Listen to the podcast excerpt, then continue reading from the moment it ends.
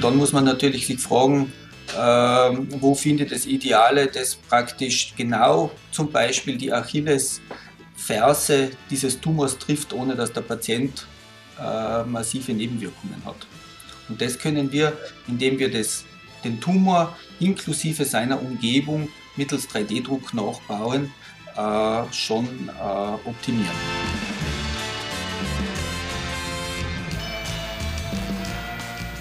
Herzlich willkommen beim Podcast Digital Sense Maker. Mein Name ist Christoph Holz und wir schauen ja hier hinter den Sinn und auch den Unsinn hinter der Digitalisierung. Und heute geht es um den 3D-Drucker, aber ganz einen besonderen. Also 3D-Drucker, die spielen, drücken ja mittlerweile Spielsachen aus, die können ganze Einfamilienhäuser ausdrucken und jetzt werden sogar Tumore ausgedruckt.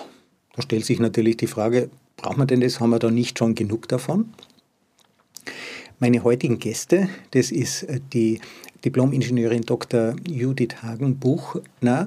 Sie hat äh, Bio- und Umwelttechnik studiert und sie ist Leiterin des Biodrucklabors gemeinsam mit dem Michael Außerlechner.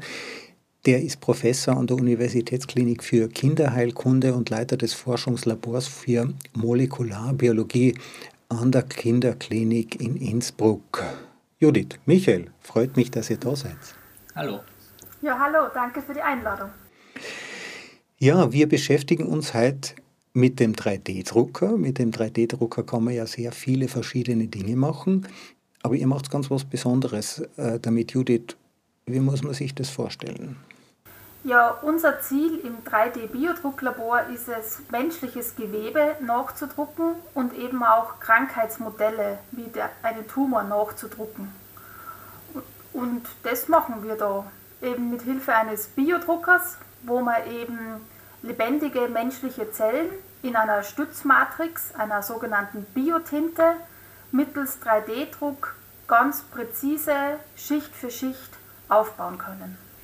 Jetzt Michael, wie schaut denn so ein Drucker aus? Also ich kenne natürlich, wir alle haben schon einmal 3D-Drucker gesehen, da gibt es also eine Plastikspirale, das ist das Material, das wird geschmolzen wie, bei, wie aus einer Klebepistole heraus, da werden dann verschiedene Schichten aufgetragen und irgendwann entsteht da ein 3D-Modell, ein Spielzeug beispielsweise. Wie muss man sich denn das für biologisches Material vorstellen? Wird das auch geschmolzen? Wie wird das aufgetragen? Wie geht das? Ja, eigentlich relativ ähnlich. Also die Prinzipien sind die gleichen. Allerdings verwendet man natürlich kein Plastik und man muss immer darauf achten, menschliche Zellen brauchen so gewisse physiologische Rahmenbedingungen. Das heißt, die dürfen nicht natürlich bei 180 Grad ausgedruckt werden, in, unter, äh, unter Anführungszeichen, sondern wir müssen uns irgendwo im Bereich von, äh, was immer auch 40 Grad, 20 bis 40 Grad oder so bewegen. Und statt eines Plastikstrangs und einer heißen Druckdüse haben wir mehr oder weniger so Spritzen mit einer Nadel vorne drauf oder mit einem Sprühkopf und die Zellen sind eben, wie die Judith schon gesagt hat, in einer Biotinte drinnen. Die besteht aus äh, verschiedenen Proteinen, die bei uns im Körper vorkommen und sozusagen die, die Matrix oder das äh, Bindegewebe aufbauen und eben den lebenden Zellen. Und genauso wie beim normalen 3D-Drucker, den wir vom Plastik her kennen, wird es dann Schicht für Schicht aufgebaut Allerdings wird dann jede Schicht zum Beispiel mit violettem Licht ausgehärtet. Das heißt, man kann natürlich nur Schicht auf Schicht bauen, wenn die untere Schicht stabil ist. Judith, diese Tinte, ähm, diese Biotinte, also da schwimmen meine Zellen herum, wie kommen die da überhaupt hinein? Ist da auch Nährstoff mit dabei, damit die nicht gleich absterben? Äh, zu heiß darf es auch nicht sein, also kochen darf man sie auch nicht? Ja, genau. Also wir kultivieren unsere Zellen zuerst ganz klassisch in 2D, in Wärmeschränke und ernten die Zellen dann und versetzen sie dann gegen Ende hin mit der Biotinte, wo eben auch Nährmedium für die Zellen drinnen ist. Und unsere Biotinte besteht eben hauptsächlich aus Gelatine, wie man sie auch vom Kuchenbacken kennt. Nur haben wir die so modifiziert, dass sie eben nicht nur fest wird, wenn wir sie in den Kühlschrank stellen, sondern unsere Biotinte wird fest, wenn wir sie mit blauem Licht bestrahlen. Das ist für die Zellen eben schonend, sie werden dann eben nicht gefroren und dadurch überleben die diesen ganzen Druck. Wo kommen jetzt die ursprünglichen Zellen her? Werden die bei Menschen entnommen? Ja, wir haben verschiedene Ressourcen. Teilweise greifen wir auf etablierte Zelllinien zurück, die man äh, kaufen kann und teilweise drucken wir eben auch direkt primäre Zellen vom Patientenmaterial. Das heißt, es könnte auch sein, äh, Michael, dass sollte ich einmal einen Tumor haben, kann man dann auch meinen Tumor extern nachdrucken? Ja, das ist natürlich eine von den von die direkten Pläne, die wir haben, weil ein Tumor, der ist immer in Wechselwirkung mit seiner Umgebung und äh, dass man praktisch personalisierte Tumormodelle entwickelt, wo man dann auch Patientenproben direkt in unsere Fluidic Chip Devices einbettet und dann schaut, welche Medikamente wirken bei dem Patienten besonders gut. Das heißt, Patient, auch wenn der Tumor der, am gleichen Ort im Körper auftritt und sich vom gleichen Gewebe ableitet, äh, unterscheidet sich, so wie wir Individuen sind, unterscheidet sich natürlich auch der jeweilige Tumor von dem anderen und reagiert auf das eine Medikament besser und auf das andere schlechter. Und damit man nicht den Patienten dann lang ausprobiert sozusagen, sondern parallel zum Patienten oder zur Therapie das direkt sehr schnell in vitro in so einem 3D-gedruckten Modell testen kann. Was ist eine fluide Chip-Technik, die du gerade erwähnt hast? Ähm, das ist praktisch, dass wir den Blutkreislauf auch noch simulieren in diesem Gewebe. Das heißt, das Gewebe sitzt, ist nicht nur in einer Petrischale drinnen, sondern wir haben noch ein Blutkle ein, unter Anführungszeichen einen Blutkreislauf, sodass wir das Medium permanent durchpumpen durch dieses 3D-Gewebe und praktisch auch diese, diese äh, Situation im Körper auf die Art und Weise simulieren.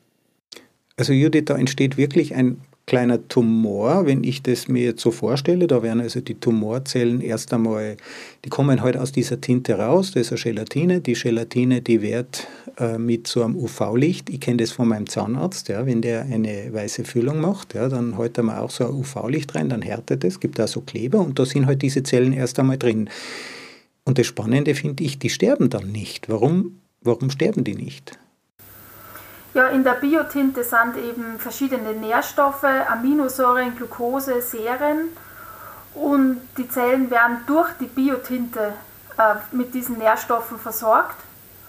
Und alles, was nach dem Druck ist, ist praktisch in den Zellen verankert. Also die wissen dann, die verschiedenen Zelltypen wissen von sich aus, was sie in diesem Gewebe zu tun haben. Also Blutgefäßzellen wissen, sie sollen Blutgefäße bilden Tumorzellen wissen, sie müssen unkontrolliert wachsen und andere Zellen zu sich heranziehen, um mehr Nährstoffe zu kriegen. Und das Ganze reift dann eben für mehrere Tage oder auch Wochen heran, bis wir tatsächlich einen lebendigen Chip haben, wo eben der Tumor in der Mitte sitzt und sich beispielsweise Blutgefäße zur Versorgung rekrutiert hat. Und kriegt er dann weitere Nährstoffe zugeführt? Gibt es dann noch externes Herz, das den dann versorgt? Ja, wir haben eben kein externes Herz, sondern ein Perfusionssystem, was wir eben an unsere Fluidic Chips angepasst haben, wo eben frisches Medium immer durch den Chip direkt durchströmt. Michael, was ist ein Perfusionssystem? Ja, Perfusionssystem ist im Prinzip besteht aus einer Pumpe und einem Teil, der praktisch dieses Medium permanent mit Sauerstoff anreichert und das, das auf die Art und Weise auch die Temperatur konstant hält, sodass praktisch der Chip oder das Gewebe in dem Chip sich so wie im Körper fühlt. Es fließt ständig Nährstoffe, äh, ein Nährmedium durch, das, mit Nähr, das Nährstoff enthält und Sauerstoff und äh, das natürlich auch Abfallprodukte dieser, dieses Gewebes ständig abtransportiert. Und auf die Art und Weise simulieren wir äh, einen Teil des Körpers sozusagen. Also das Herz ist eine kleine Pumpe also da, da, entstehen dann auch wirklich Harnstoffe und andere Abbauprodukte und im Körper haben wir halt eine Niere und, und, und da geht es einfach weg dann, oder? Ja, wir haben das eine relativ lang im Kreislauf, zu, aber wir ersetzen natürlich das Medium dann zu bestimmten Zeitpunkten, wenn wir sehen, dass zum Beispiel sich sehr viel Laktat angereichert hat, also Milchsäure angereichert okay. hat. Jetzt Judith, kann man davon sprechen, dass dieses Teil lebt? Ja, die Zellen sind lebendig und unsere 3D-gedruckten Gewebe leben. Jetzt haben wir da einen kleinen Frankenstein liegen auf eurer, äh, auf eurer Platine. Wozu eigentlich? Ja, unser Ziel ist, dass wir eben verschiedene neuartige Therapien testen, beziehungsweise auch Wirkstoffkombinationen ausprobieren und eben so nahe wie möglich an den Menschen herankommen, weil wir können ja diese neuen Therapien nicht direkt an einem Patienten testen. Und das ursprüngliche Ziel war eben, diese Testungen ohne Tierversuche durchführen zu können. Okay. Michael, das heißt, Versuchstiere werden durch eure Technik arbeitslos durch Digitalisierung. Was sagt die Tiergewerkschaft dazu? Ich glaube, die ist relativ froh darüber, weil äh, Tierversuche machen sicher keinen Spaß, weder den Tieren noch den Tierexperimentatoren. Und äh, man muss sich natürlich auch immer fragen, wie relevant sind die Tierversuche überhaupt für menschliche Erkrankungen und menschliche Therapien sozusagen. Weil wir uns natürlich von zum Beispiel den Mäusen, den Standardversuchstieren, schon vor ungefähr 100 Millionen Jahren evolutionär getrennt haben. Und dann ganz, ganz viele Sachen einfach oder äh, man weiß, dass so bis zu 90 Prozent äh, der Medikamente, die in einem Tierversuch erfolgreich sind, dann im Patienten nicht mehr erfolgreich sind, im Menschen, sobald sie übertragen werden. Also wir sind jetzt, ich meine, von, von den Affen, an denen ja Schimpansen gibt es ja auch Versuche, von denen sind wir sieben Millionen Jahre getrennt ungefähr. Äh, also auch da ist eine sehr, sehr hohe Unsicherheit. Jetzt haben wir also ein Versuchsobjekt, das quasi lebt und trotzdem eigentlich identisch ist mit uns. Ähm, oder doch nicht? Also wie, wie, wie, wie hoch ist die Chance, äh, dass etwas, das mit eurer Technik funktioniert, dann eben nicht abweicht von dem, was, Körper, was, was im Körper passiert? Nun, jedes Modellsystem ist irgendwo ein Modellsystem. Wir haben natürlich, wir können zwar Mischungen und äh, Kombinationen verschiedener Zelltypen in diesen Chips mit, also nachbauen, also das Gewebe möglichst, wie es die Judith gesagt hat, an den Menschen heranführen. Aber wir haben natürlich noch immer nicht die komplette Komplexität von unserem eigenen menschlichen Gewebe erreicht. Weil der menschliche Körper besteht aus über 200 verschiedenen Zelltypen und auch, äh, und da, da spielt Immunzellen und ähnliches noch eine große Rolle, das wir natürlich zum jetzigen Zeitpunkt noch nicht in so einem Fluidic Chip nachbauen können. Wichtig jedoch ist, dass dieses Gewebe aus menschlichen Zellen besteht, die sich selber organisieren, die über die Zeit äh, praktisch dann zu einem sehr ähnlichen Gewebe reifen und wir dann damit diesen Bias vom Tier zum Mensch äh, ausgleichen oder verhindern. Ja, Judith, wie, wie, wie, stellt man sich denn jetzt diesen Test vor? Wir haben jetzt also auf diesem Chip oder auf diesem Objektträger drauf, haben wir jetzt unseren kleinen äh, Tumor, der ist da brav gewachsen und jetzt äh, wird er mit Medikamenten traktiert. Ja, genau. Also das wird wiederum Mittels dieser kleinen Pumpe werden die verschiedenen Medikamente direkt im Nährmedium durch diesen Chip gespült und eben vergleichbar mit einer Chemotherapie wird dann eben dieser Tumor am Chip therapiert. Okay, das heißt, ich kann beobachten, ob er stirbt. Genau, das ist praktisch ähm, live möglich. Unsere Chips sind so designt, dass wir das jeden Tag mittels Mikroskopie kontrollieren können und sehen einerseits, ob die Zellen sterben, ob der Tumor kleiner wird, ob sich Metastasen bilden und auch wie das umliegende gesunde Gewebe auf die jeweiligen Therapien reagiert. Also jetzt haben wir ja über zwei verschiedene äh, Themen eingangs gesprochen. Zum einen gibt es neue Therapien, wo wir nicht wissen, ob die wirken. Das heißt, ich kann verschiedene Tumore anlegen und das gleiche Medikament äh, auf verschiedene Tumore testen. Und was ist dann der nächste Schritt, wenn ich jetzt feststelle, okay, diese Therapie scheint zu wirken und sie scheint auch dem restlichen Gewebe keinen Schaden zuzufügen? Ja, unser Ziel ist primär eben, das Modell so weit zu entwickeln, dass es dem Menschen entspricht. Also wir verwenden jetzt einerseits Therapien, die eben wirklich am Patienten getestet werden, als Goldstandard sozusagen, und vergleichen dann einerseits, funktioniert unser Modell genauso wie der Tumor im Patienten? Sind die Reaktionen gleich? Ist unser Modell wirklich dem Tumor im Patienten entsprechend? Und andererseits testen wir natürlich neuartige Therapien gleichzeitig mit, um zu schauen, gibt es eigentlich was, was weniger schädlich für den Gesamtorganismus ist, aber effizienter im Töten der Tumorzellen. Okay, Also zwei verschiedene Ansätze. Einmal die eigene Methode weiterzuentwickeln, um zu schauen, dass die äh, entspricht dieses neue 3D-gedruckte Modell auch der menschlichen Realität, ist es nah dran und zu schauen, wie wirken quasi alte, äh, etablierte Therapien, um das zu eichen und zweitens zu schauen, es gibt neue Therapien, wie wirken sich die aus. Und dann gibt es, Michael, offensichtlich noch einen dritten Ansatz, nämlich ähm, ich könnte, ich weiß nicht, ob das schon passiert, äh, Tumorzellen eines Patienten entnehmen, quasi fünf solche Modelle aufbauen mit den gleichen Tumorzellen und dann aber fünf verschiedene Medikamente testen, ob die funktionieren. Kann ich mir das so vorstellen? Ja, das kann man sich so vorstellen im Prinzip. Also, dass wir, das ist, ist eigentlich der nächste wichtige Schritt, dass wir personalisierte Medizin auf die Art und Weise aufbauen und genau herausfinden, welches Medikament ist für welchen Patienten das Optimale und auf die Art und Weise natürlich auch Nebenwirkungen effizient reduzieren, weil jedes Medikament hat Nebenwirkungen und äh, man muss jenes finden, das den größten Benefit für den Patienten, für den jeweiligen hat. Ich habe ja Gott sei Dank noch keine eigenen Erfahrungen mit Tumoren, aber natürlich gibt es Verwandte, die auch verstorben sind und man bekommt da eben oft mit, dass immer Therapie versucht wird. Nach einer gewissen Zeit entwickelt sich der Tumor aber weiter. Da ist die Evolution halt einfach ein bisschen schneller in den Zellen. Und äh, dann wird die nächste Therapie versucht. Man muss das quasi alles der Reihe nach machen und der Patient ist am Ende ja relativ erschöpft. Ist das eine Alternative, was ihr da jetzt entwickelt? Ja, es ist zumindest äh, eine Strategie, um diese, diese äh, Effekte oder die Nebenwirkungen zu reduzieren. Die Erschöpfung des Patienten ist natürlich, das Medikament ist meistens ein, irgendein Zellgift, das hauptsächlich den Tumor erwischt, weil diese Tumorzellen sich schneller teilen.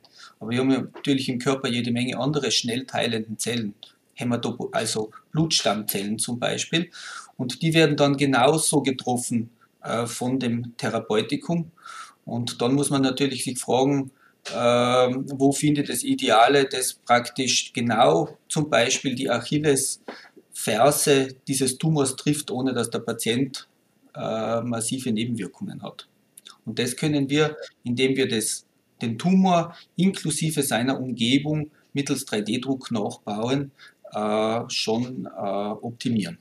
Also schneller das richtige oder das wirksamste Medikament zu finden. Jetzt in der Medizin, Judith, gibt es ja auch ethische Fragen, nämlich wie geht man mit Ressourcen um?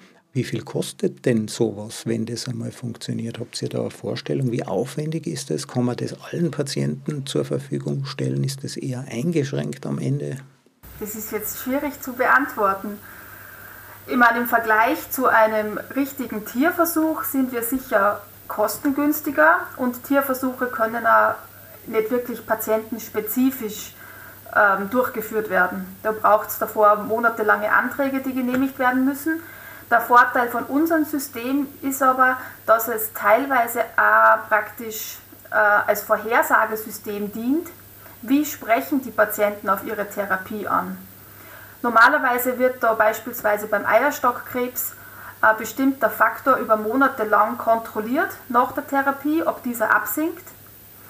Und wir können aber innerhalb von sechs bis neun Tagen schon voraussagen, ob die Standardtherapie bei dieser Patientin wirken wird oder ob sie eventuell einen Rückfall erleidet.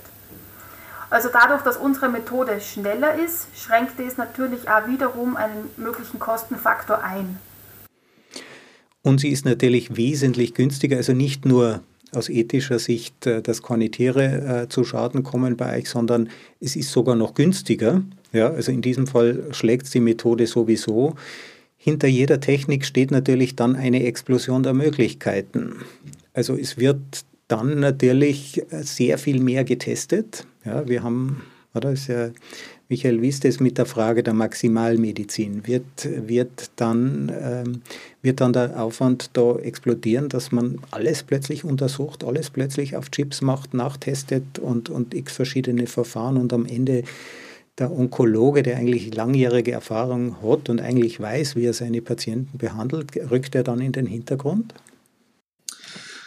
Ja, ich glaube, dass, dass der erfahrene Onkologe nicht in den Hintergrund rücken kann, sondern der ist ja der, der uns dann auch vorschlägt, was sollen wir für den Patienten, der hat ja den Gesamteindruck des Patienten, der hat die jahrelange Erfahrung, der weiß, was bei genau diesen Parametern sinnvollerweise gegeben wird. Und was unsere Aufgabe ist, ist dann nicht alle Medikamente auszutesten auf den Tumorzellen des Patienten, sondern die, die den größten Benefit oder die größte Wahrscheinlichkeit für einen Erfolg bieten. Also das wird jetzt nicht so die totale Explosion sein. Das könnte man, kann man auch vermutlich von den Kapazitäten her nicht machen, sondern man wird sich nur immer an den klinischen Onkologen halten und dessen Rat sozusagen das, was er geben würde und was er als Alternativvorschläge hat für einen bestimmten Patienten, das wird man testen und daraus die optimale Therapie zusammenbauen. Jetzt Judith, ihr habt ja Patente für das Ganze. Wie viele solche Labore wie eures gibt es überhaupt und wann, wann, wann kommt es auf den Markt? Wann kann ich dieses Analysegerät bei mir auf die Waschmaschine stellen? Also der Biodrucker für zu Hause wird wohl noch länger dauern.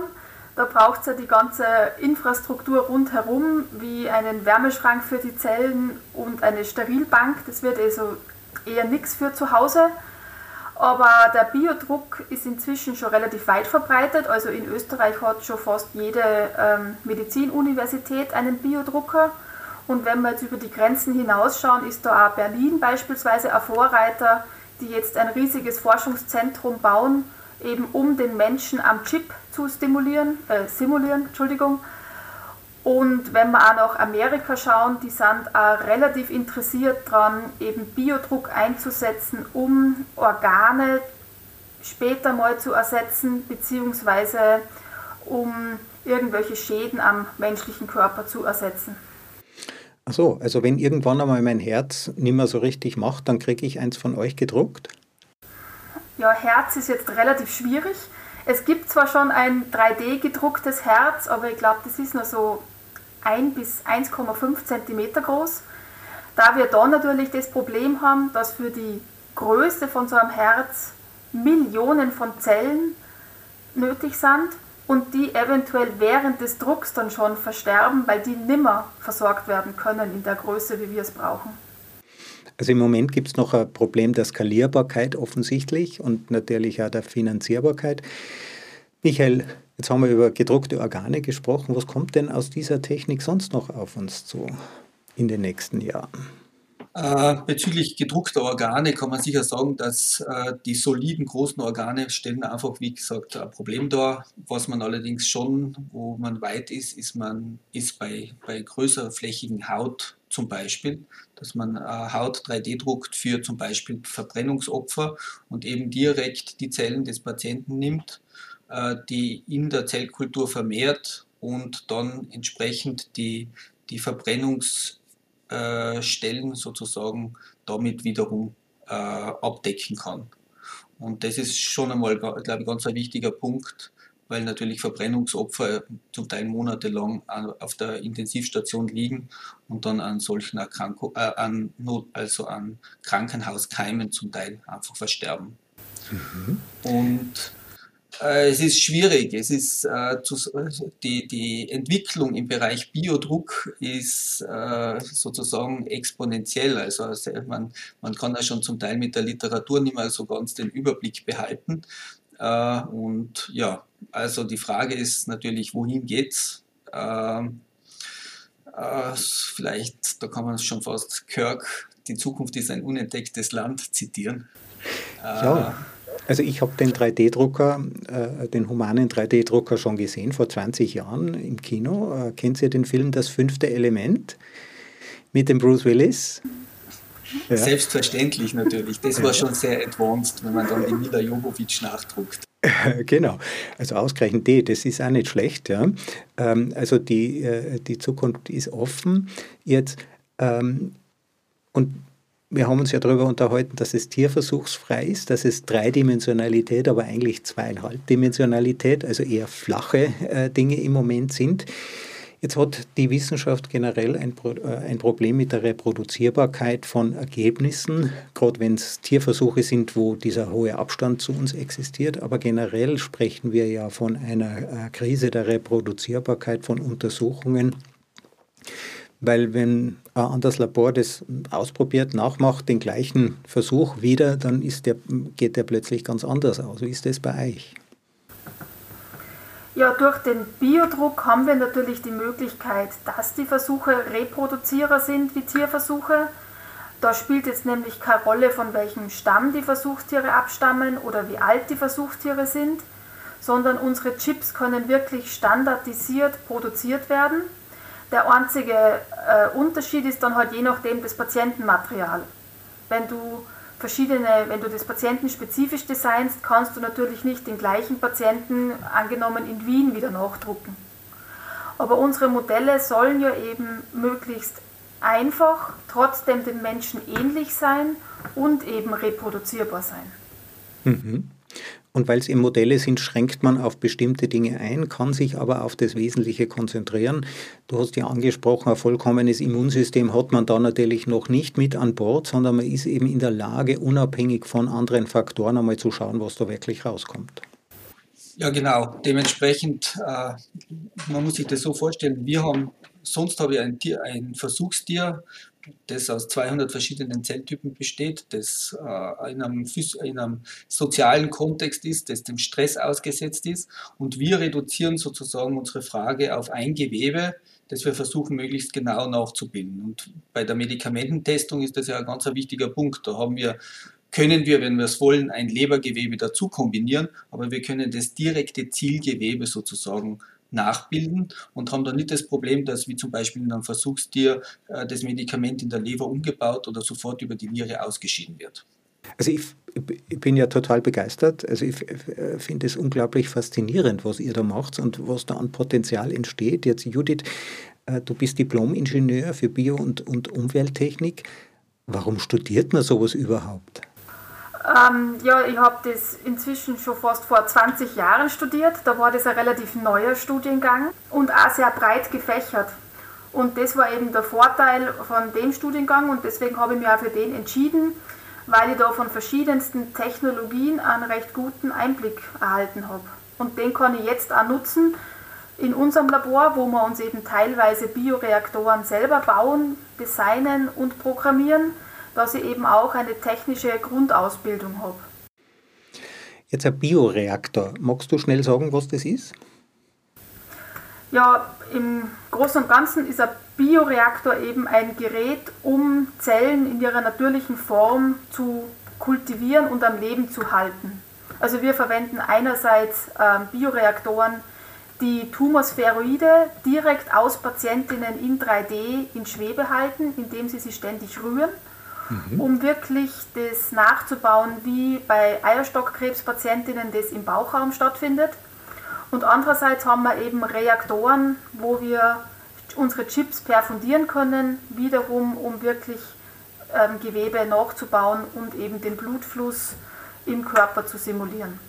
Also was du da jetzt beschrieben hast, ist die Entnahme von einem Eierstockkrebs, also wirklich am Patienten und der wird eben in dem Fall glaube ich nicht mit einem 3D-Drucker, sondern der wird einfach in einer äh, Flüssiglösung am Leben erhalten und dann kann man verschiedene Klassen, das ist sozusagen die Klassik, äh, die, der, der, der, klassische Vorläufer zu dem, was ihr jetzt mit dem, mit dem 3D, kann ich mir das so vorstellen? Ähm, ja, beim Eierstockkrebs ist eben die Besonderheit, dass dann nicht nur der Haupttumor an den Eierstöcken sitzt, sondern dass sie da ganz kleine Mikrotumore abschnüren und die praktisch im ganzen Bauchraum in ähm, einer Flüssigkeit herumschwimmen und sie dann eventuell irgendwo wieder festsetzen und eine Metastase bilden. Und wir verwenden genau diese ähm, herumschwimmenden Mikrotumore und lassen sie dann wiederum auf unserem nachgedruckten Bauchraum andocken und testen eben Medikamente, die genau das verhindern. Weil diese Mikrotumore sind so klein, dass die bei der OP gar nicht alle entfernt werden können, weil die teilweise gar nicht ähm, sichtbar sind für den Operateur. Und wir schauen eben, dass wir genau diese Mikrotumore dann wiederum angreifen, dass es eben nicht zu einem Rückfall in der Patientin kommt. Also der Operateur entfernt sozusagen die große Quelle, den, den, den Ursprungstumor. Genau. Mhm. Und äh, Das war mir jetzt nicht bewusst. Das sind also quasi kleine äh, Tumorflankerl, äh, kleine Tumor, äh, kleine Mikrotumore, die da unterwegs sind und andocken. Das scheint ein anderes, äh, anderer Mechanismus zu sein, wie sonst Metastasen entstehen. Und diesen Andockungsmechanismus zu untersuchen, wie man den verhindert. Genau. Das ist eben die Besonderheit beim Eierstockkrebs, dass sich da eben dieser Aszites, also diese vermehrte Bauchraumflüssigkeit bildet und die ist eben bei bestimmten Patientinnen voll dieser Mikrotumore. Und da eignet sich wiederum unser Testsystem, weil wir sie einerseits durch diesen Bioreaktor in ihrer natürlichen Form halten können und andererseits durch unseren Druck direkt diesen Bauchraum nachbauen können und schauen können, wie die andocken, wie die wiederum anwachsen und wie wir das verhindern. Wow ultra komplex. Also das sind kleine Tumore, die brauchen im Moment gar keine Versorgung oder die ziehen mhm. das direkt aus dieser Flüssigkeit heraus. Genau. Und dadurch können Sie die extern, äh, extern testen. Das passt also direkt in euer System hinein. Wow. Genau. Wie bist du da gelandet äh, im, in, in dem Labor an der Uni Innsbruck? Ähm, ich habe damals schon meine Diplomarbeit für die Fachhochschule da absolviert und habe dann eben ein Doktoratsstudium äh, in Innsbruck durchgeführt und habe seit 2011 eben eine Stelle an der Medizinuniversität Innsbruck, wo wir dann eben jetzt vor ja, inzwischen fünf Jahren begonnen haben, dieses Biodrucklabor aufzubauen. Mhm. Also deine Seite ist sozusagen die Biotechnik, ähm, wie man eben solche Substanzen hält und, und, und betreibt. Jetzt Michael, du bist ein Molekularbiologe.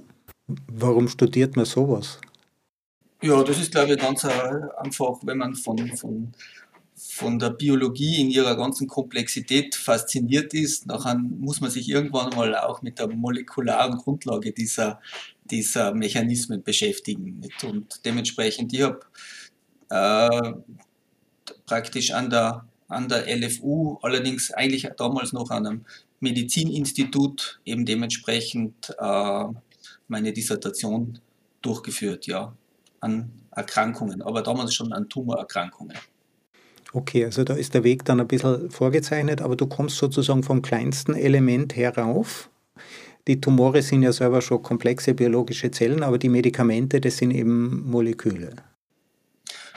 Ja, natürlich. Das sind kleine Wirkstoffe, die, die eben in die Zelle hineingehen müssen und dort entsprechende Proteintargets zum Beispiel oder Proteine äh, binden und blockieren können. Und auf die Art und Weise kann man, äh, damit haben wir uns auch viele Jahre beschäftigt, kann man bestimmte Eiweißstoffe, die eine Rolle zum Beispiel bei der Tumorentstehung spielen, äh, spezifisch blockieren und damit ein Medikament in weiterer Folge entwickeln. Also das ist eigentlich ein wenn man so will, glaube ich, ein chemischer Vorgang. Diese Zellen haben bestimmte Mechanismen, bestimmte Proteine, die ihnen bestimmte Eigenschaften ermöglichen. Und dann gibt es halt so kleine Moleküle, meistens sind die Medikamente ja kleine Moleküle, die verhindern eigentlich mehr oder weniger zufällig, oder? Also kann man da gezielt danach forschen, welches Medikament was auslöst, oder ist das einfach so, wie das Penicillin war ja Zufallstreffer? Ja, da gibt es die zwei Ansätze natürlich. Entweder ich screene sozusagen, ich habe eine große Bank an verschiedenen Substanzen und teste die einfach random, also zufällig auf meinen, auf meinen Tumorzellen und schaue, welche hat einen Effekt. Oder ich gehe strukturiert vor, ich weiß, ein bestimmtes Protein spielt eine Rolle bei der Entstehung dieser Krebserkrankung. Ich habe zum Beispiel dann aus öffentlichen Datenbanken die Kristallstruktur. Ich weiß, wie dieses Protein mit einem anderen wichtigen Faktor interagiert und kann mir dann designen, dass ich genau diese Interaktionsstelle dort, wo die zwei Faktoren aneinander binden, dass ich die mit einer kleinen Substanz blockiere.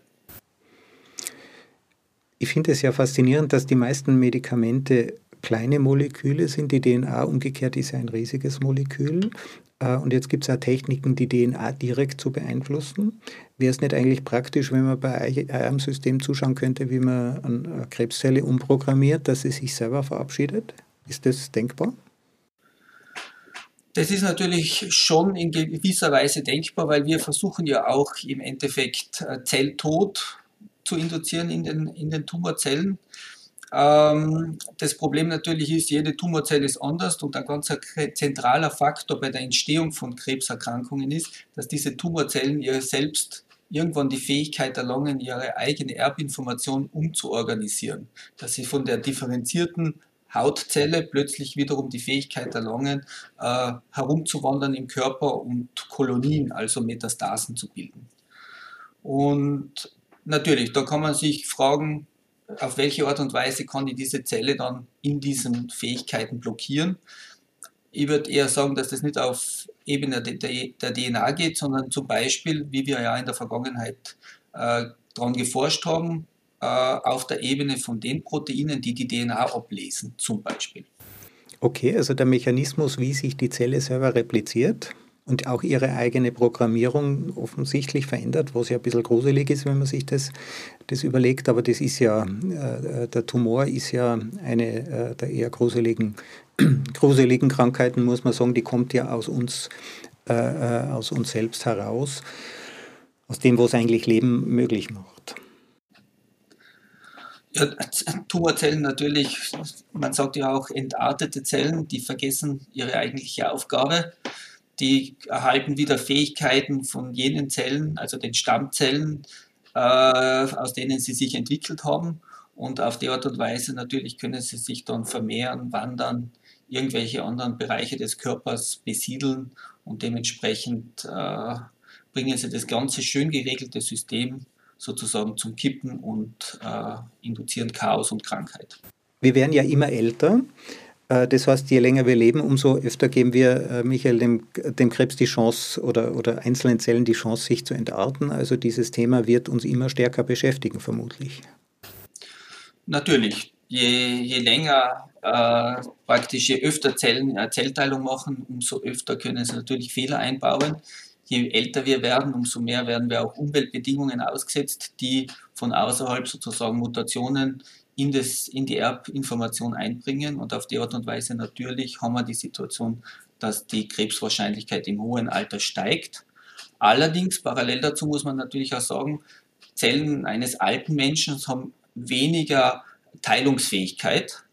Dementsprechend äh, ist es ja so, dass wenn alte Menschen äh, bestimmte Krebserkrankungen entwickeln, dass der viel langsamer progrediert und dementsprechend ähm, sozusagen, die zum Teil, man zum Teil auch im höheren Alter mit dem Krebs einfach leben kann. Gut leben kann und vielleicht an ganz was anderem stirbt. Jetzt gibt es einerseits, äh, werden wir älter, ja, also sterben werden wir irgendwann, ja. Also ihr habt es natürlich schon, ich meine, Judith, äh, äh ich habe ja zuerst, du hast ein bisschen den Kopf geschüttelt, als ich gesagt habe, auf dem Chip liegt dann ein kleiner Frankenstein.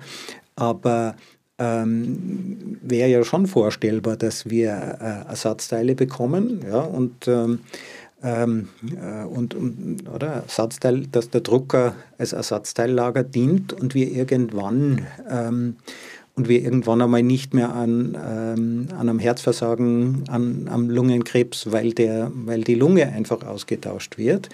Ist das für dich eine, ähm, eine glückliche Vorstellung? Boah, ist auch schwierig zu beantworten. Also ich glaube, dass das jetzt für unsere Generation noch gar keine so große Rolle spielen wird, weil ich glaube, das werden wir selber nimmer erleben.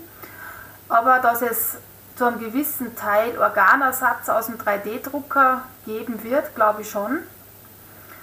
Aber natürlich muss man dann auch die Frage wiederum einen, ja ganz brutal gesagt, eine Kosten-Nutzen-Rechnung machen sinnvoll ist sicher, wenn man praktisch ähm, diese ganzen äh, problematischen Organe, wo es jetzt lange Listen dafür gibt, Niere und Leber, wenn man da eine Methode findet, dass man sowas ersetzt.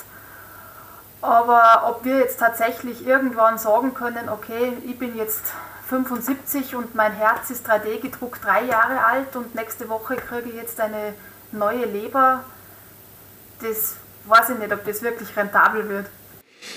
Ja, ob wir uns das wünschen. Ich meine, ich würde heute mein Gehirn neu ausdrucken lassen. Aber Gehirn ist schwierig. Wäre ja spannend, oder? Bin das am Ende noch ich?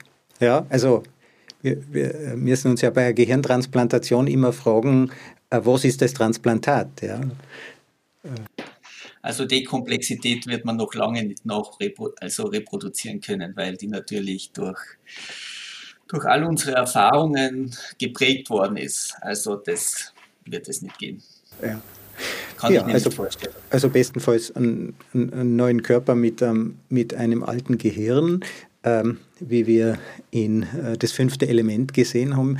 Äh, Judith, Michael, vielen herzlichen Dank ähm, für diese, äh, finde ich, total spannende Folge, weil wir diesmal wirklich in ein Thema eingedrungen sind, das den meisten Zuhörern vielleicht wirklich noch fremd ist, aber es ist eine unglaublich positive Entwicklung. Also vielen Dank, dass ihr auch an diesen Dingen forscht. Der Krebs beschäftigt uns ja wirklich sehr und vielleicht irgendwann auch einmal das Ersatzteillager. Ich habe mir gedacht, wenn ich sowas brauche, ich muss mir jetzt einfach einmal gut stellen mit euch in so einem Podcast. Ja, vielleicht äh, komme ich dann zuerst, äh, äh, komme ich dann zuerst dran. Wir haben also ein sehr oft schmerzhaftes Thema. Ja, also Tumorerkrankungen sind ja eine große Herausforderung und man darf ja das mit der Hoffnung nie übertreiben, aber ich finde, das ist ein sehr hoffnungsvoller Ansatz, auch solche Krankheiten wirklich in den, in den Griff zu kriegen. Judith Michael, vielen herzlichen Dank. Ja, danke.